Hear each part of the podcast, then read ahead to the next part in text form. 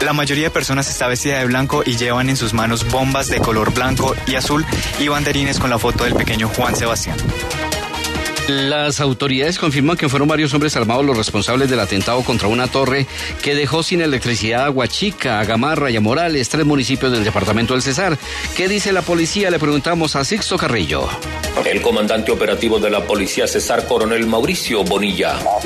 la torre número 91 cercana de Aguachica, que está ubicada en zona rural de este municipio. En este momento se encuentra personal del ejército y de la policía verificando el sitio. Se ha podido establecer quiénes realizaron el atentado? En este momento las investigaciones están aún muy en la etapa inicial y se están verificando algunos elementos que se encuentran. Esperamos antes de mediodía tener la información completa de a quién pertenecen estos elementos. Tropas conjuntas del Ejército y la Policía Nacional adelantan labores de inspección para establecer si dejaron zonas minadas y en horas de la tarde los técnicos pueden ingresar al lugar de los hechos para restablecer el servicio de energía.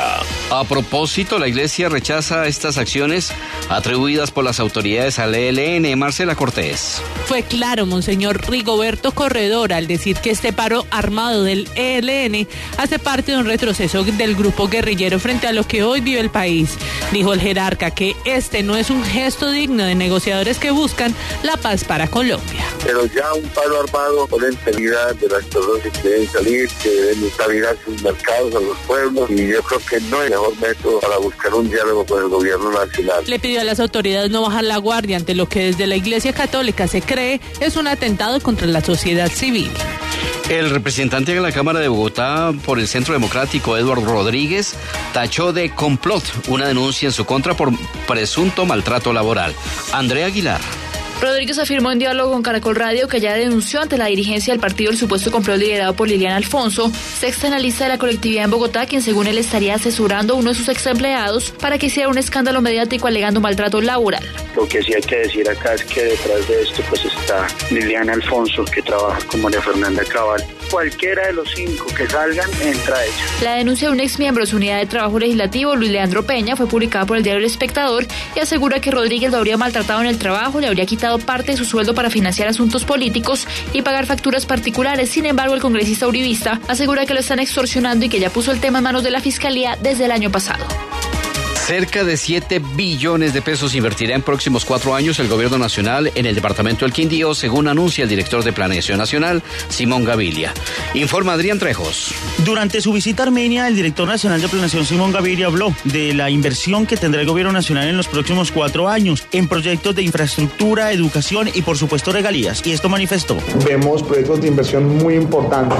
Tenemos previsto tener aproximadamente unos 6.8 billones de pesos de inversión en Quindío durante los próximos cuatro años. Ah, esta inversión va a estar distribuida de todas las fuentes. En el tema de regalías, dijo que 600 mil millones de pesos llegarán por este insumo al departamento del Quindío, 300 mil en los próximos cuatro años. El ministro de Información de Venezuela, Luis Marcano, dijo hoy que el vicepresidente y los demás ministros del gobierno del presidente Nicolás Maduro atenderán finalmente las convocatorias hechas por la Asamblea Nacional de mayoría opositora. Francia llamó hoy domingo al cese inmediato de los bombardeos de Turquía en las zonas kurdas de Siria, así como los del régimen de Damasco y sus aliados en todo ese país. Esta hora hay restricción vehicular entre San Roque y Aguachica en el departamento del Cesar. Paso a un solo carril por obras de mantenimiento vial.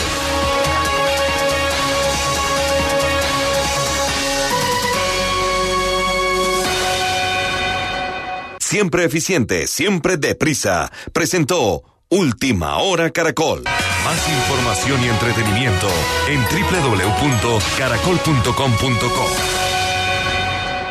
¿Llegó? ¿Llegó? ¿Llegó? ¿Llegó? Pregunte por nuestros productos premium cuando necesite que su envío llegue en menos de 24 horas. Creemos en un mundo más eficiente. Siempre eficiente. Siempre deprisa. Convierte los gastos de tu pyme y micropyme en Live Miles. Tarjeta de crédito Avianca Live Miles de Bancolombia. Presenta la hora en Caracol Radio. 11 7 minutos. Gómez cubre supermercados, Giraldo asiste a los restaurantes y en la delantera Muñoz con las compras por internet. ¡Vamos por ese viaje a Barranquilla! Arma equipo con tus amigos y si son los que más facturan en compras del primero de febrero de 2016 al 29 de febrero de 2016 con tarjetas Bancolombia, podrás ganar paquetes a Barranquilla para el partido Colombia-Ecuador en marzo de 2016 y otros premios. Inscríbete, conoce más premios, términos y condiciones en armatuequipo.unpaisenunacancha.com. Bancolombia, el banco oficial de nuestra selección. Vigilado Superintendencia Financiera de Colombia. ¿Y usted cómo durmió anoche? Comodísimo. Colchones comodísimos para dormir profundamente. Historia del mundo. Diana Uribe.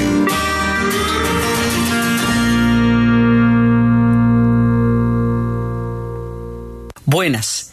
Les invitamos a los oyentes de Caracol que quieran ponerse en contacto con los programas, llamar al 338-0039, 338-0039 de lunes a viernes o escribir a info arroba la casa de la historia punto com, info arroba la casa de la historia punto com, o eh, consultar la página web www.lacasadelahistoria.com www.lacasadelahistoria.com Hoy vamos a ver cómo el Perú entra al siglo XX, se recupera, se moderniza y recobre el aliento.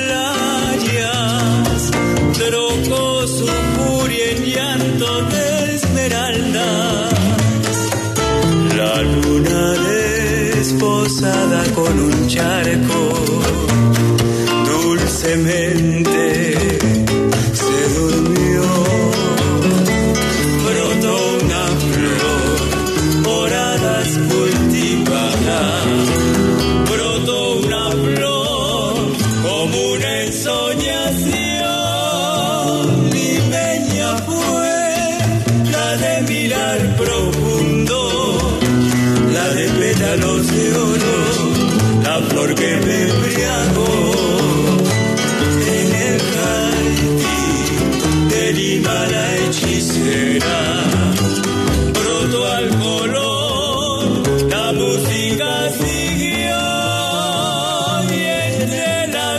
La vez pasada estábamos viendo una de las historias más duras y más terribles de, digamos, de, nuestro continente, porque esa es una historia muy brava.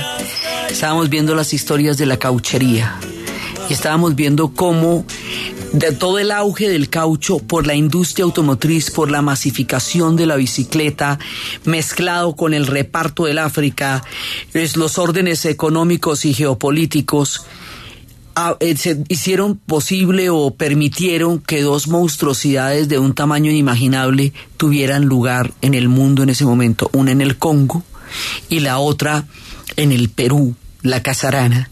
En el Perú, Colombia y Brasil, porque eso sucedió en los tres países. Y cómo la figura de Casemet, de, eh, es el que va, el sueño del Celta es el que va a contar esas dos historias.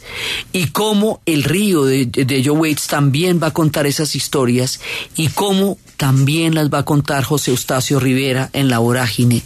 Y cómo esto se podía dar en el nivel de monstruosidad, de maltrato a las comunidades indígenas, de, de, de sevicia, por la gran ambición de ese látex, del caucho, que se necesitaba literalmente en cantidades industriales. Porque era para satisfacer la industria del automóvil, que en ese momento estaba empezando a transformar la faz de la tierra, y un pedacito de látex era apenas una brisna en la necesidad inmensa de toda esa cantidad de caucho industrial que se hizo valer a través de la explotación terrible, sanguinaria y sádica de parte de las comunidades indígenas en el Amazonas y de parte de las comunidades del Congo. Y aquí toda la historia que habíamos visto de la Casa Arana. Contábamos que ese relato lo manejábamos a través de tres libros, fundamentalmente El sueño de Celta del peruano Mario Vargas Llosa, del río de Joe Waits, pero también a través de la vorágine. Entonces vamos a mirar un pequeño fragmento de la descripción de la selva para saber cuán impenetrable, cuán remota, cuán inaccesible era la selva en ese momento, sigue siendo, pero era la selva en ese momento, y cómo estos dos personajes, Arturo Cobo y Alicia, quedan abandonados a este mundo completamente imposible de penetrar que era la selva. Decía José Eustacio Rivera en uno de los capítulos de La Orágine, oh selva, esposa del silencio, madre de la soledad y de la neblina, ¿Qué hado maligno me dejó prisionero en tu cárcel verde? Los pabellones de tus ramajes, como inmensa bóveda, siempre están sobre mi cabeza, entre mi aspiración y el cielo claro, que solo entreveo cuando tus copas estremecidas mueven su oleaje a la hora de tus crepúsculos angustiosos. ¿Dónde estará la estrella querida que de tarde pasea las lomas? aquellos cejales de oro y múrice con que se visten el ángel de los ponientes, ¿por qué no tiemblan en tu domo? Cuántas veces suspiró mi alma adivinando a través de tus laberintos el reflejo del astro que empurpura las lejanías hacia el lado de mi país, donde hay llanuras inolvidables y cumbres de corona blanca, desde cuántos picachos me vi a la altura de las cordilleras. ¿Sobre qué sitio se erguirá la luna su apacible faro de plata?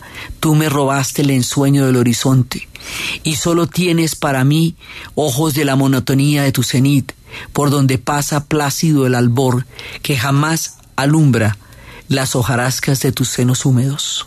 Esta es parte, digamos, de una descripción impresionante, porque no es, no es solamente todo el tema de la caucería que es brutal, sino el tema de la selva cómo se veía la selva en esta época y en eso José Eustacio Rivera va a ser un gran maestro para contarnos ese escenario. ¿Cómo vería la selva de Brava que en el abrazo de la serpiente, que también se alcanza a ver rematamente un pedacito de la cauchería, precisamente decía su director Ciro Guerra que la había hecho en blanco y negro porque el verde de la selva hubiera acaparado toda la historia de haberlo mostrado en su color natural. Entonces estaba la selva, la selva impenetrable del Amazonas, y todo este escenario de impunidad y de crueldad que tenía lugar a las orillas de los grandes ríos en el momento en que las fronteras todavía no se habían trazado, en el momento en que todo todavía era una indefinición que daba manto a una impunidad terrible, que albergó una crueldad sin nombre contra las comunidades indígenas para satisfacer la enorme bonanza del caucho que se estaba dando con la industrialización. ¿Qué pasó con esto? Pasó que los ingleses ni cortos ni perezosos se llevaron a escondidas unas semillas de caucho y las sembraron en Malasia de árboles de caucho. Y como Malasia era parte de, los dominios de ellos, pues les salía muchísimo más barato ahí eh, que, que, sacarlo del Amazonas o, o comprarlo, mejor dicho, a través de otros. Así que la bonanza del caucho por donde vino se fue. Eso duró 20 años Después se arruinaron los caucheros, se acabó la cauchería y se acabó el negocio de la casa arana porque ya no había quien comprar el caucho. Y así como llegó con todo eso, menos mal duró 20 años porque donde mudre más, hemos dicho, 20 años es un montón para haber durado una cosa tan aterradora como la que esto fue, que en principio no debería ni siquiera haber ocurrido. Pero se acabó simplemente porque se llevaron las semillas y las sembraron en otra parte donde directamente la podían obtener sin necesidad de atravesar todos estos comercios y todos estos eh, lugares tan inhóspitos y tan complicados que era donde se daba. Más adelante, un poco más adelante, serían capaces de elaborar el caucho sintético y cuando elaboran el caucho sintético, pues apague y vámonos. Ahí termina la historia de la cauchería. Entonces, el Perú no alcanzó a participar como nación en el lucro de la cauchería, eso lucró a unos pocos y de la manera en la que vimos. Y como por agua vino, por agua se fue.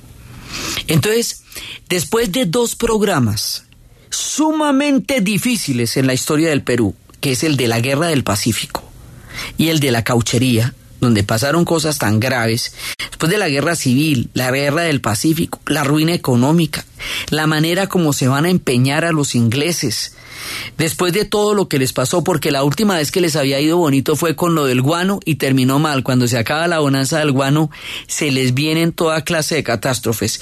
Después de haber atravesado esos capítulos tan supremamente tortuosos y difíciles de la historia del Perú, al Perú le viene un respirito, hombre, y les va mejor.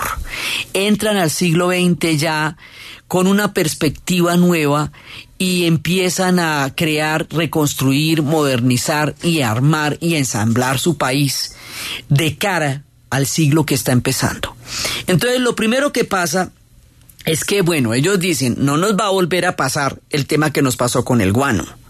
O sea, nosotros debemos posesionar productos en el mercado mundial, porque esa es la manera como, la única manera que había en ese momento, dadas las condiciones del orden geopolítico del momento para poder salir adelante de una crisis económica, pero vamos a tener diversidad de productos, no le vamos a apostar a uno solo, vamos a aprender de esto y a ver cómo cuadramos una cosa que nos permita una industrialización, vamos a modernizarnos, vamos a ver cómo salimos adelante.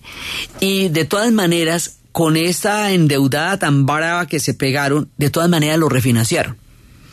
Y al refinanciarse, entonces dice, bueno, ahora vamos a tratar esta refinanciación con, con juicio para sacar adelante un país y que no nos vuelva a pasar que le apostemos todo como se lo apostamos al guano y de un momento a otro quedemos con una mano adelante y la otra atrás como ya nos había pasado. Entonces arrancan en este proceso. Y para arrancar en este proceso, entonces poco a poco ellos están empezando a lograr una estabilidad política, una estabilidad económica y una estabilidad social. Y empieza como un pedacito de la pavimentada, pues empiezan a modernizarse, empiezan a crearse nuevos nuevas instancias de un Perú moderno que están haciendo en este momento. Entonces empieza pues la recuperación económica que es absolutamente importante. Ellos empiezan a trabajar con los textiles, empiezan a trabajar con el azúcar, empiezan a trabajar con el algodón, viendo a ver por dónde y de pronto empieza a cambiar el orden mundial. Y cuando cambia el orden mundial, entonces ellos empiezan a entrar poco a poco en el mundo de la industrialización y lo que les digo, van a empezar a estabilizarse. Entonces ellos van a crear un mundo en donde van a tener eh, una legislación eh, importante con respecto a la plata, con respecto al petróleo, con respecto a, la, a las relaciones laborales. Empieza a, a aparecer una época que algunos historiadores peruanos la conocen con el nombre de la aristocracia peruana, del gobierno de la aristocracia, digamos, eh, porque se va a formar una élite y la élite va a ensamblar el país y la élite va a estar en Lima. Porque Lima en este momento vuelve a recuperar. Por eso a lo largo del programa vamos a pasar varias canciones a Lima, porque Lima vuelve a coger vuelo, esplendor y empieza esa Lima a resurgir. Lima hoy por hoy es una ciudad llena de encantos, llena de historia, llena de un mundo señorial, con una intelectualidad brillante, con una, digamos, tiene muchas cosas Lima que mostrar. Y este es uno de los momentos en que Lima empieza a, a reverdecer ella también después de, después de lo, pues es que imagínense, es que la guerra de, contra, contra Chile, la guerra del Pacífico fue en la mismísima Lima. Entonces, bueno, ahora la tenemos bonita, ahora la tenemos chévere y entonces vamos a empezar a contar historias de Lima y vamos a cantarle a ella porque ella empieza a reverdecer.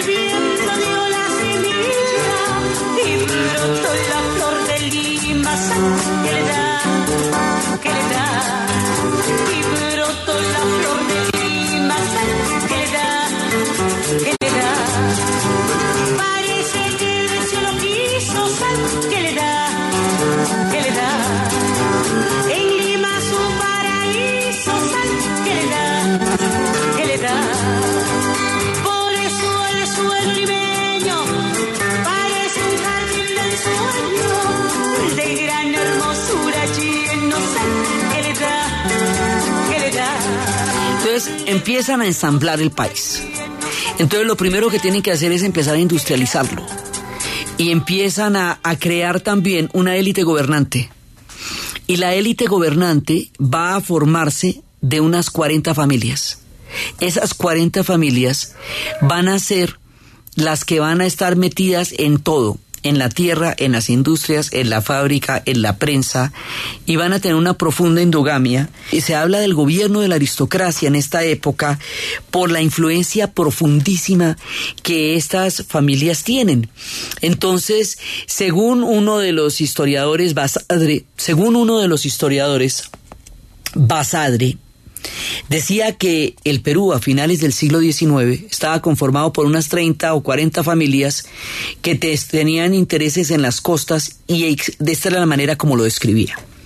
Pertenecían a este partido, todos estaban unidos al- alrededor del partido civilista que lo habían reconstruido después de la guerra civil y decían, pertenecían a este partido los grandes propietarios urbanos, los grandes hacendados productores del azúcar y el algodón, los hombres de negocios prósperos, los abogados con sus bufetes más famosos, los médicos de mayor clientela, los catedráticos, en suma, la mayor parte de la gente a la que le había ido bien en la vida. La clase dirigente se componía de caballeros de la ciudad, algunos de ellos vinculados al campo, algo así como la criolla adaptación del gentleman inglés.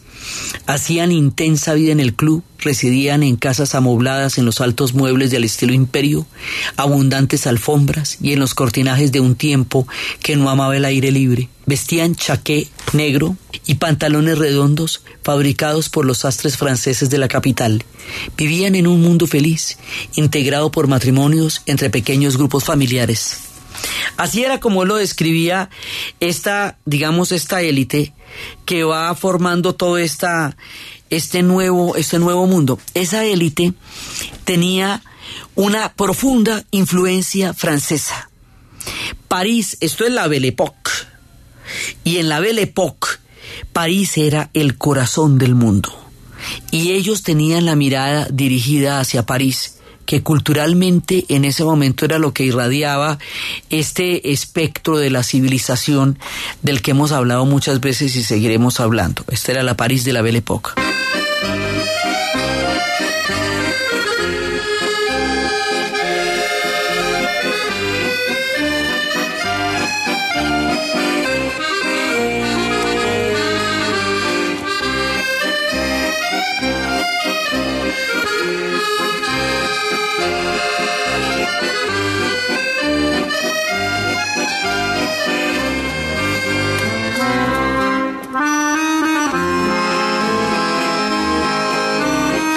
En ese momento estaba dando un florecimiento cultural importantísimo. Era la época de los fauvistas, era la época de los cubistas, era la época de Baraque, era la época, acaba de pasar todo el boom de los impresionistas, que de todas maneras era un momento de gran esplendor. Entonces, intelectual y culturalmente, se dirigen hacia París.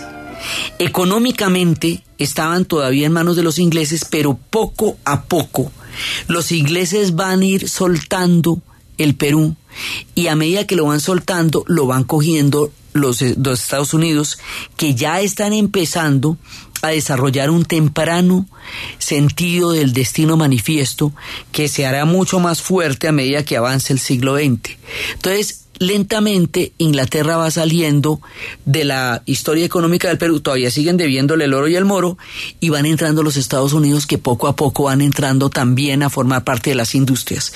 Entonces hay un ideal que es como culturalmente francés, económicamente inglés, y empieza a tener, todavía no a nivel cultural, pero sí ya un poco a nivel económico, la influencia de los Estados Unidos. El Perú empieza a girar en las direcciones en donde vaya el viento y donde vaya el sol porque necesita salir adelante después de todos los problemas que ha tenido. Y esto le va a pasar a toda América Latina. Digamos, todos se van a situar en mayor o menor grado frente a estas influencias de una manera profunda, lo que va a crear el esquema de civilización barbarie que en el caso ya introyectado al mundo de nosotros en las nacientes repúblicas hablaba del mundo de la élite de Lima versus el resto del país. Entonces, por eso es que Pablo Milanés, y esto lo hemos puesto y lo pondremos las veces que, que nos toque y que venga al caso, nos dice éramos, porque esa es la manera como él defiende, como él define cantando los versos de José Martí, esta paradoja de la formación de esta nueva conciencia. Una visión con el pecho de atleta, las manos de petimetre y la frente de niño. Éramos una máscara con los calzones de Inglaterra, el chaleco parisien, el chaquetón de Norteamérica y la montera de España.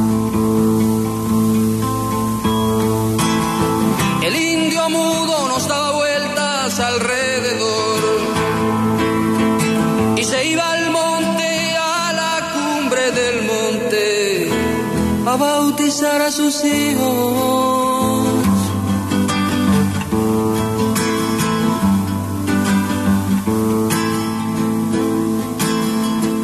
El negro teado cantaba en la noche la música de su corazón, solo desconocido entre las olas y la fiera.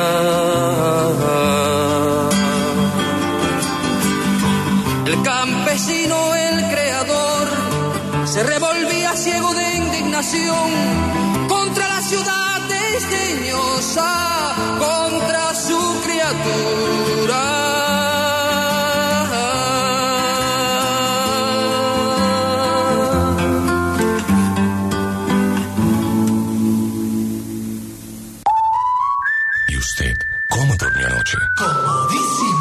Colchones comodísimos para dormir profundamente. Apetifor, producto natural. Apetifor mejora tu apetito. Apetifor mejora el apetito en niños y adultos. Calidad Natural Freshly. En productos naturales la primera opción. En Caracol Radio.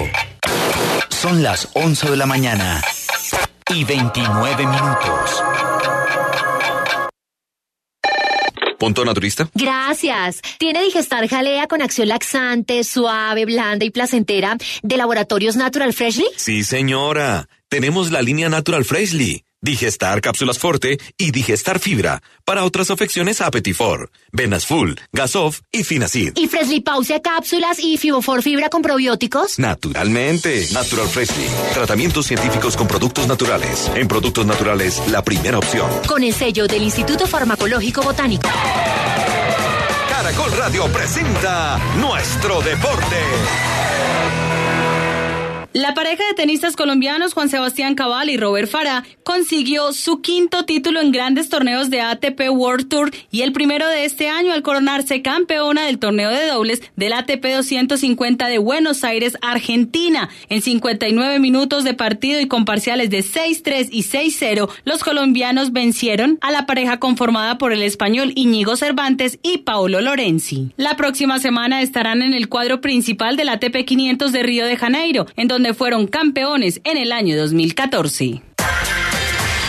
El departamento de Bolívar presentará mañana en Bogotá su candidatura a los Juegos Nacionales y Paranacionales de 2019. Esta intención de ser sede la oficializarán el gobernador de Bolívar, Dumec Turbay, y el alcalde de Cartagena, Manuel Vicente Duque. Cecilia Lachechi Baena, deportista referente de Bolívar, es una de las abanderadas de esta candidatura. Queremos la sede porque el desarrollo deportivo que ha tenido nuestro departamento se ha habido reflejado con creces y en el 2019 ser el departamento con las mejores justas deportivas deportivas nacionales. Esta será la tercera vez que Bolívar aspire a organizar los Juegos, luego de hacerlos en 1960 y 1992. Más información en caracoldeportes.com y en Twitter, arroba caracoldeportes. Este lunes 15 de febrero, amaneciendo a lunes 12 de la noche, así canta Colombia. Presenta Caracol Radio, más compañía. La enterraron por la tarde a la hija de Juan Simón. Brindaremos intérpretes extranjeros en Colombia. En el instante del adiós callaba y en el silencio las manos se. Hay invitados de México, de Argentina, de España. Melódico crujir de hermosa cumbia. Doce sombras, ahora viejos ya no reman. En Así Canta Colombia, este lunes, después de las 12 de la noche, aquí, en Caracol Radio. Más compañía. Donde ya se dormidando la piragua. Señor asociado, actualice su aporte social a 345 mil pesos para el 2016. No pierda sus beneficios por solidaridad. Cooperativa Financiera John F. Kennedy. Ahora también JFK Cooperativa Financiera. Un jugoso negocio donde todos ganamos. Vigilado Superintendencia Financiera de Colombia. Los premios más prestigiosos del periodismo en español ya están aquí. El diario El País de España abre la convocatoria para la próxima edición de los premios Ortega y Gasset, que incorporan novedades para celebrar el 40 aniversario del periódico. Recuerda, el plazo de presentación de trabajos finaliza el 14 de marzo. Toda la información en premiosortegaygasset.com. Diario El País de España. ¿Y usted cómo durmió anoche? Comodísimo. Colchones comodísimos para dormir profundamente. Señor asociado, actualice su aporte social a 345 mil pesos para el 2016. No pierda sus beneficios por solidaridad. Cooperativa Financiera John F. Kennedy. Ahora también JFK Cooperativa Financiera. Un jugoso negocio donde todos ganamos. Vigilado Superintendencia Financiera de Colombia. El plan de Manuel era ayudarle a su familia, estudiar en la ciudad para regresar a trabajar como profesional en su pueblo y ayudarle a su gente. Pero el plan le cambió a Manuel. Le fue cogiendo pereza a todo y se olvidó de su familia y de sus sueños. Las drogas pueden cambiar tus planes. Métele mente y decide. Una campaña del Gobierno de Colombia y la Oficina de las Naciones Unidas contra la Droga y el Delito. Todos por un nuevo país. Paz, equidad, educación. ¿Y usted cómo durmió anoche? Comodísimo. Colchones comodísimos para dormir profundamente. Este domingo a las 9 de la noche en el Club de Lectura de Caracol Radio, El Niño Descalzo. La vida de un padre y de un abuelo, contada a través de su nieto, lo más reciente del escritor Juan Cruz. Yo creo que es la infancia de tres personas. La infancia de mi hija, la infancia de mi nieto y mi propia infancia, contadas como si los tres niños fueran un niño solo, el niño descalzo. Juego de Niños, una novela sobre la infancia escrita por Guido Tamayo.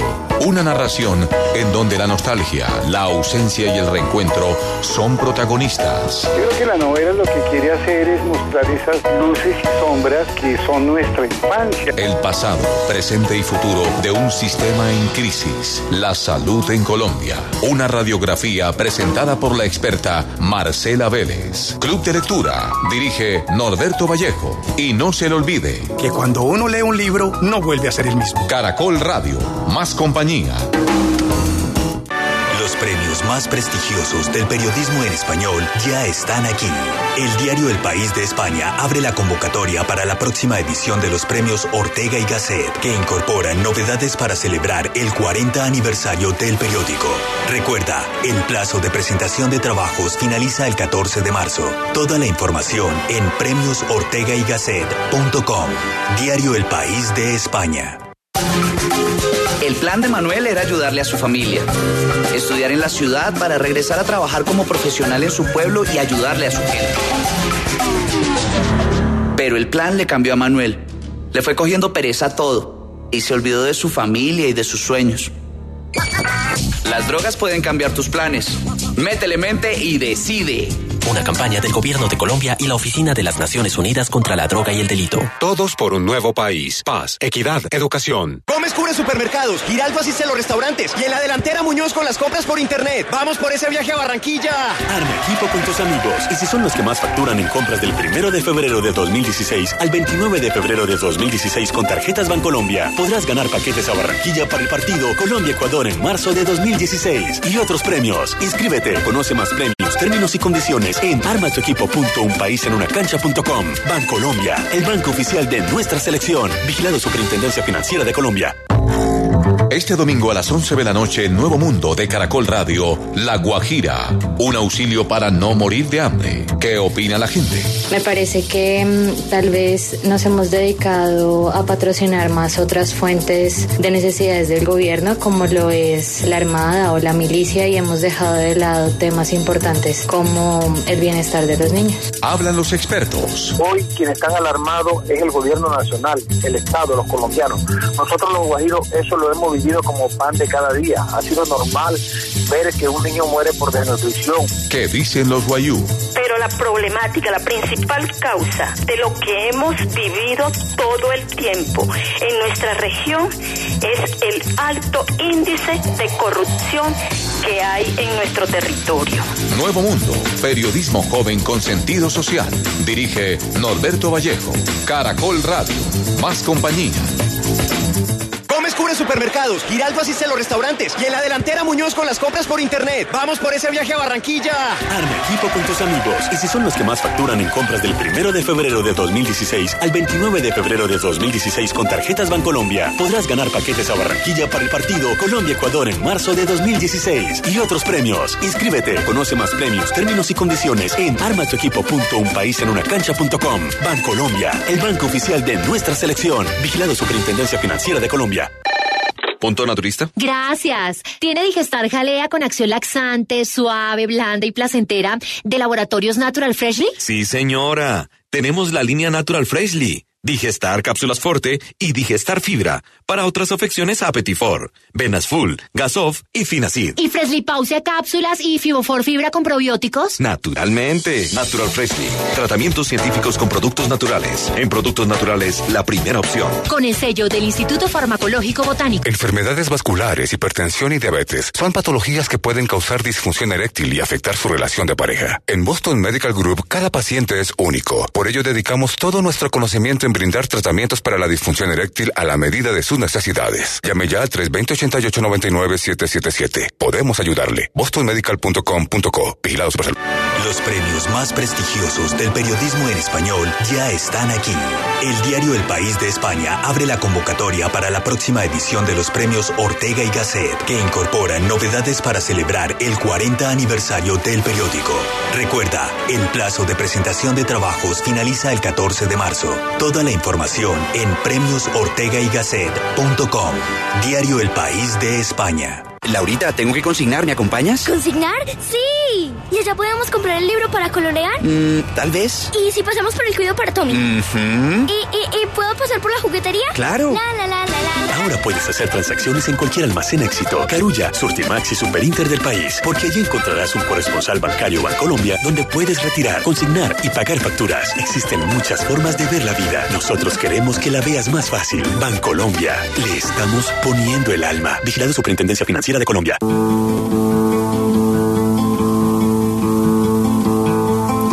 Éramos una visión con el pecho de atleta, las manos de petimetre y la frente de niño. Éramos una máscara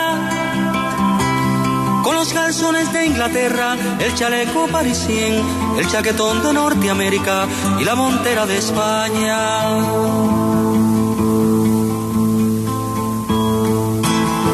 El indio mudo nos daba vueltas alrededor y se iba al monte, a la cumbre del monte, a bautizar a sus hijos.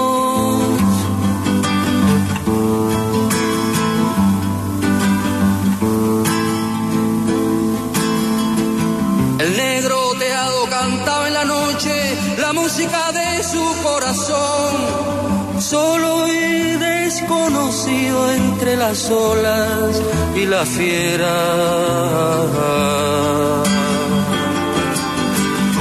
El campesino, el creador, se revolvía ciego de indignación contra la ciudad desdeñosa, contra su criatura.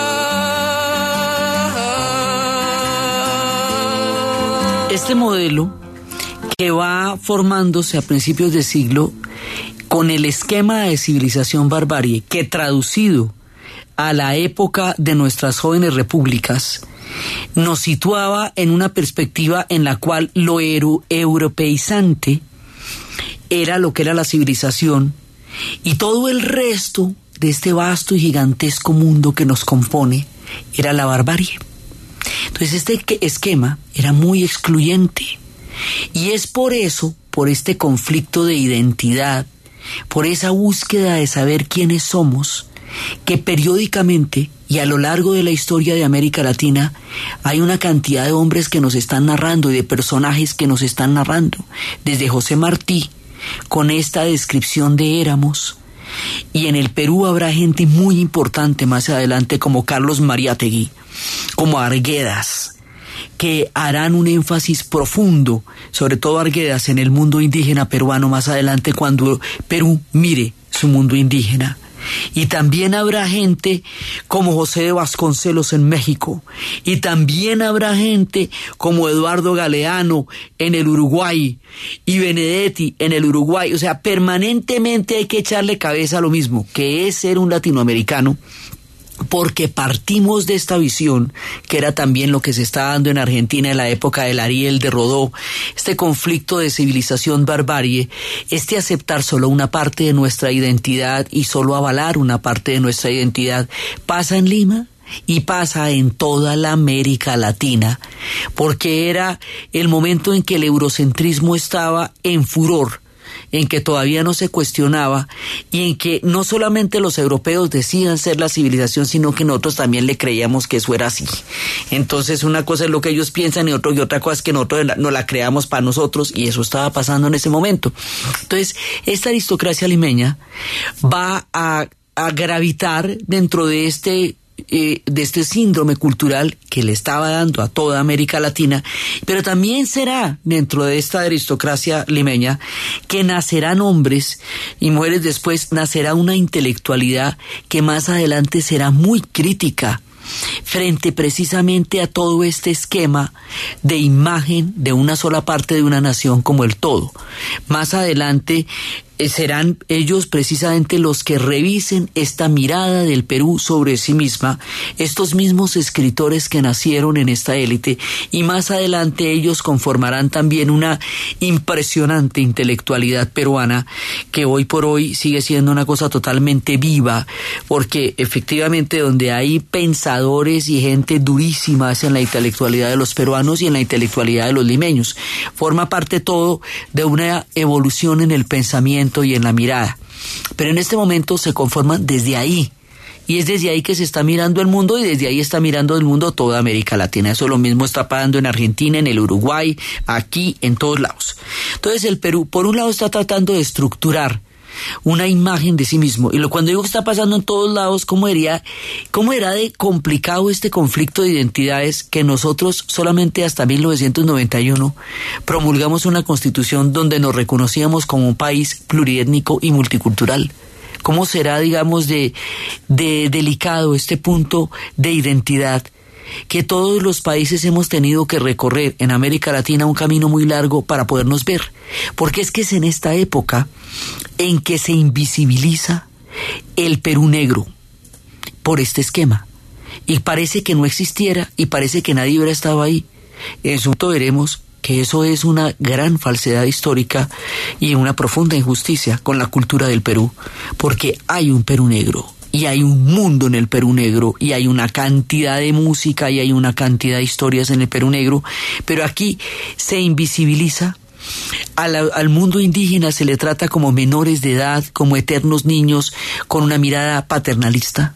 O sea, todo esto está pasando también allá como acá y en todas partes. Digamos, nuestra historia, inclusive también en el Brasil, nuestra historia toda se va, eh, se va entrelazando poco a poco en estas miradas, en, en lo crítico y en lo que asume también. Entonces, en este momento, el Perú está en este punto. Y al mismo tiempo, paralelamente al mundo de esta aristocracia, también se va formando un movimiento obrero importante, porque el Perú se está industrializando.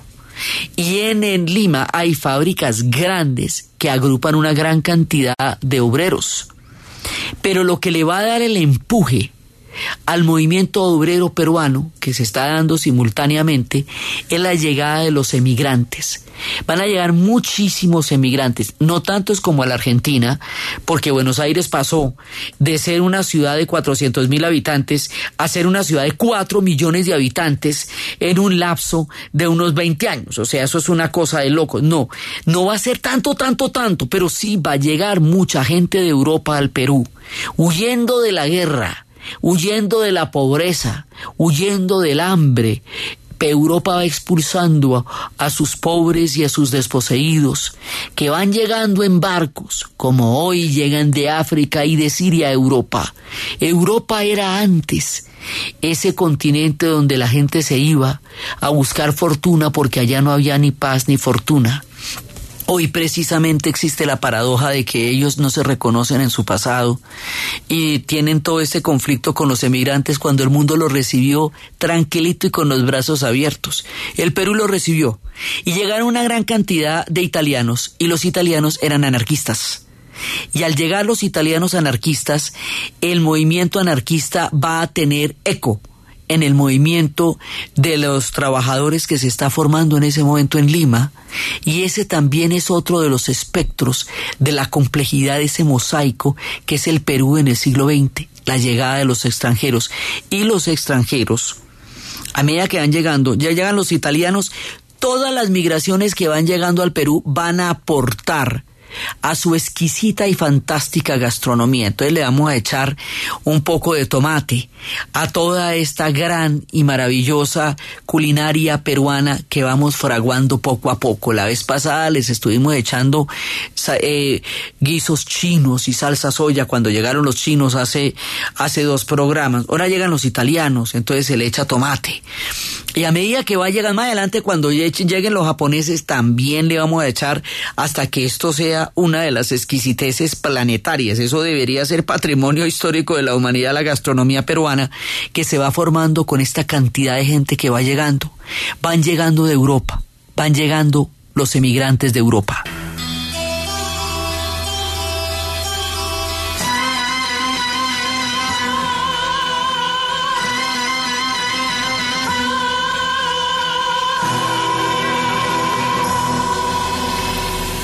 Cargo su bolsa de ropa, viajando llego en tercera, el inmigrante de Europa vino a descubrir la tierra.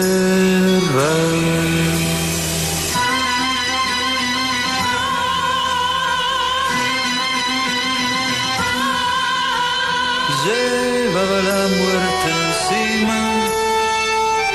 con el humo de la guerra, con cicatrices de bala, miraba el mar encubierta.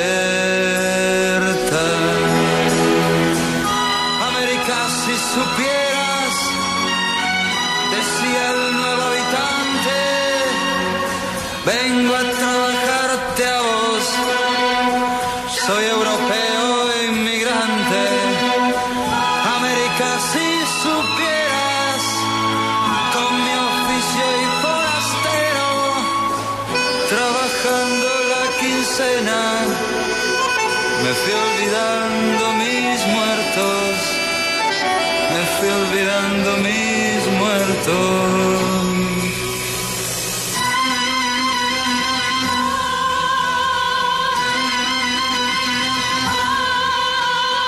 Llego extranjero a las casas, sucedió hace muchos años, con el sombrero arrugado se fue gastando las manos. Así vamos contando las historias de los emigrantes de Europa que van llegando también a construir el Perú. Y hay una influencia de, de, los unos y de los otros. Porque de París venía esa influencia de Faro y Estrella del Norte desde el punto de vista cultural. De Inglaterra venía toda la influencia económica. De Italia venía la influencia del movimiento obrero que va por el otro lado del movimiento obrero anarquista. Entonces también va a surgir un movimiento acá. Eh, van a empezar con la jornada de ocho horas para los trabajadores del puerto del Callao. Y después, o sea, la formación del movimiento obrero en el Perú va a ser complicada como lo fue en Chile. En Chile fue mucho más brava. Estamos en el mismo momento en que estábamos en Chile formando el Chile del siglo XX y son, digamos, muy parecidas nuestras historias porque recorremos caminos muy similares, con particularidades, pero con caminos muy similares. Entonces también van llegando todo esto luchando por las jornadas de ocho horas que en un momento dado la tuvieron los portuarios y que hacía que también eh, cuando hubiera sindicatos o huelgas la cosa fuera bastante, bastante complicada porque precisamente cualquier cosa que, que entrara en algún tipo de interrupción entre el flujo de exportaciones e importaciones de este Perú que se está industrializando era bastante complejo. Entonces, un Perú contradictorio un poco, digamos, con, con élites aisladas de otra parte del Perú se va formando. Sí, y esto les, digo, pasa en toda América Latina. Entonces se va formando la élite, se va formando el movimiento obrero, el mundo indígena queda en una situación de paternalismo, el mundo negro queda invisibilizado, Perú se va reconstruyendo económicamente, va construyendo imaginarios que de todas maneras tienen mucho que ver con el mundo de la colonia que ellos fueron y del imperio que ellos fueron en tiempos de los españoles, porque muchos de los valores que habían en esa época continúan aquí con otras formas, pero que vienen siendo parte de lo mismo.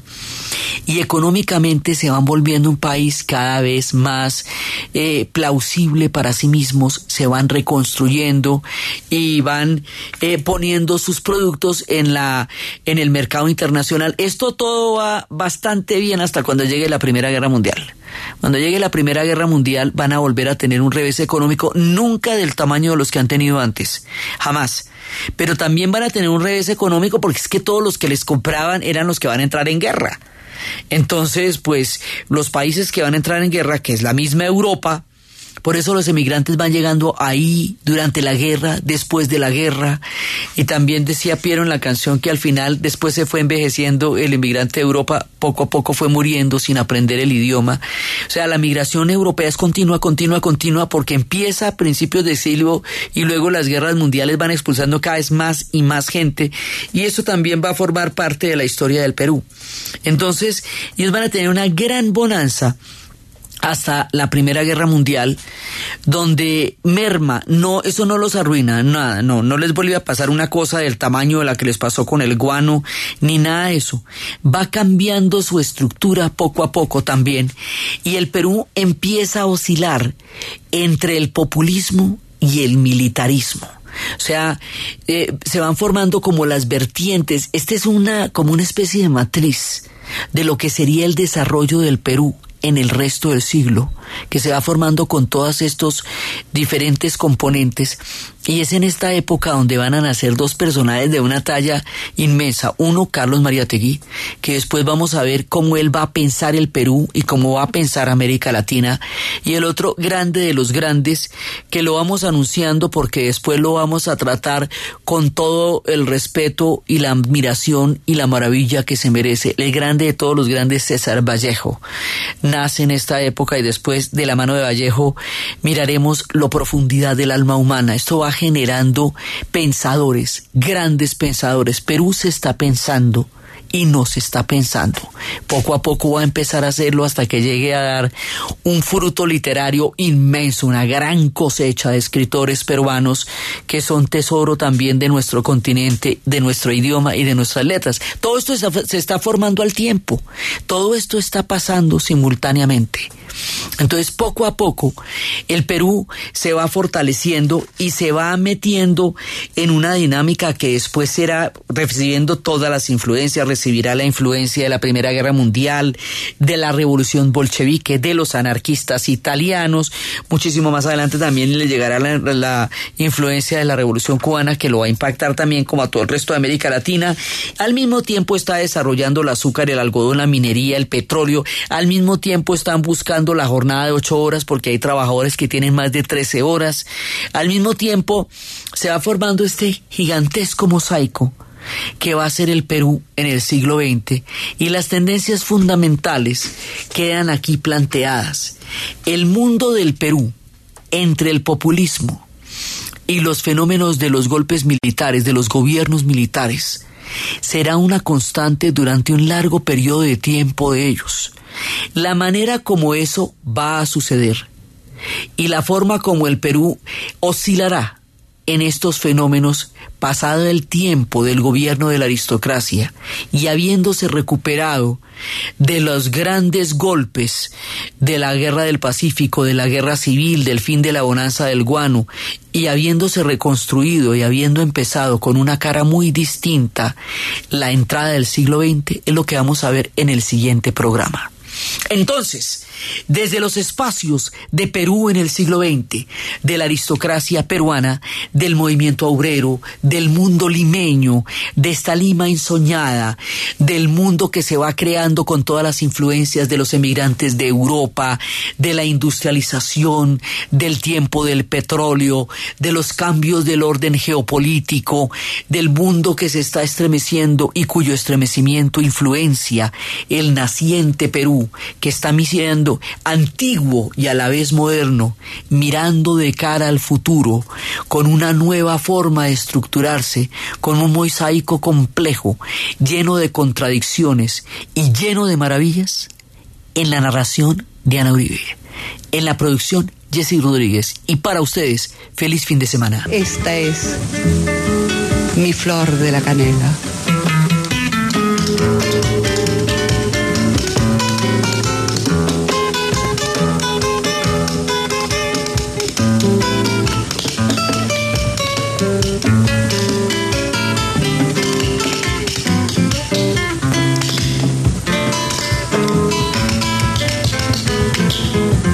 Déjame que te cuente limeño. Déjame que te diga la gloria del ensueño que evoca la memoria del viejo puente del río y la lave. Déjame que te cuente limeño. Ahora que aún perfuma el recuerdo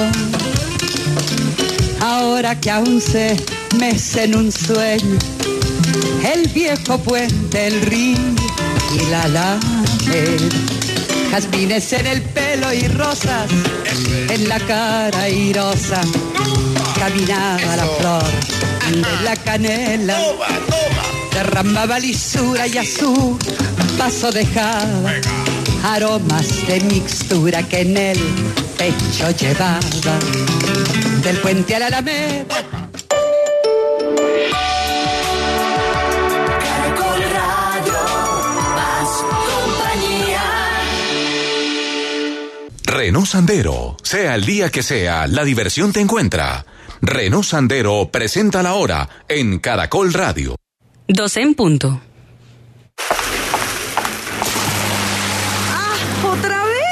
Si el año viejo fue incómodo por no tener carro, comienza este año estrenando un Renault con el plan Año Nuevo, Carro Nuevo. Tasas desde el 0% de interés, SOAT y seguro todo riesgo incluido por un año. Aplican condiciones y restricciones. Mayor información www.renault.com.co.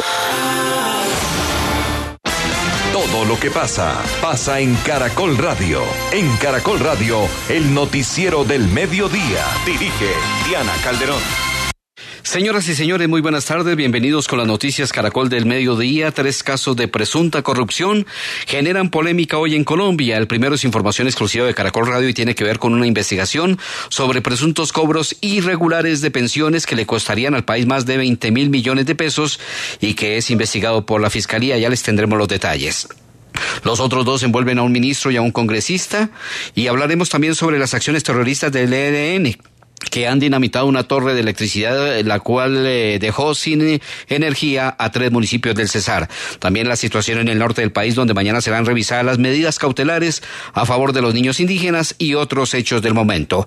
En deportes, Juliana Salazar. Bueno, profe, en deportes vamos a tener eh, lo de Carlos Vaca, porque está imparable, sigue marcando goles en Italia, marcó en la victoria de su equipo frente al Geno, hablamos del Milán. Vamos a tener también las buenas noticias de Juan Sebastián Cabal y Robert Farah que se coronaron campeones en dobles en el Abierto de Buenos Aires y también hablaremos del fútbol profesional colombiano porque esta tarde con cinco partidos se cerrará la tercera jornada. El primero de ellos será a las dos de la tarde entre Equidad y Cali. Bueno, muchas gracias Juliana.